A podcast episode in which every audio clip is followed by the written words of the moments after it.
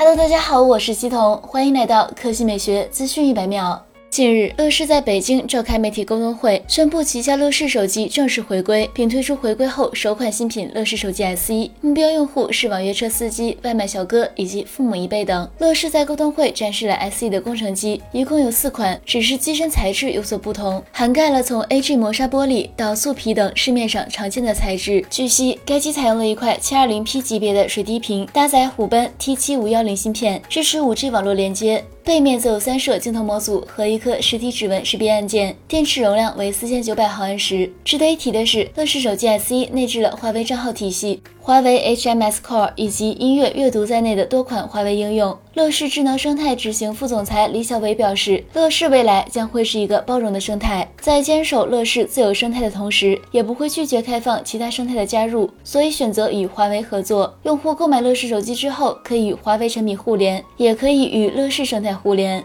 此外，SE 还是乐视首款全国产手机，从芯片、内存到屏幕制造，均是国内供应商提供。今年的五月十八日，乐视生态发布会上，官方 PPT 中曾预告了一款即将到来的乐视超级手机。该机跟乐视今天公布的 S1 并非是同一款机型。乐视表示，发布会上预告的型号还在准备中，将于明年亮相。关于乐视为什么要回归手机业务，李小伟做出回应：首先是智能生态业务发展需要，未来也会推出乐视自己的智联互通生态，目前正在研发手机、电视等产品之间的互联功能。第二是乐视有良好的用户基础，目前仍有一批用户。在使用乐视的手机，第三也是国内市场空间足够大。第四，乐视也会针对自身的能力和特点，选择细分人群进行深度发掘。乐视 SE 预计将于十月份左右上架乐视商城，售价暂未公布。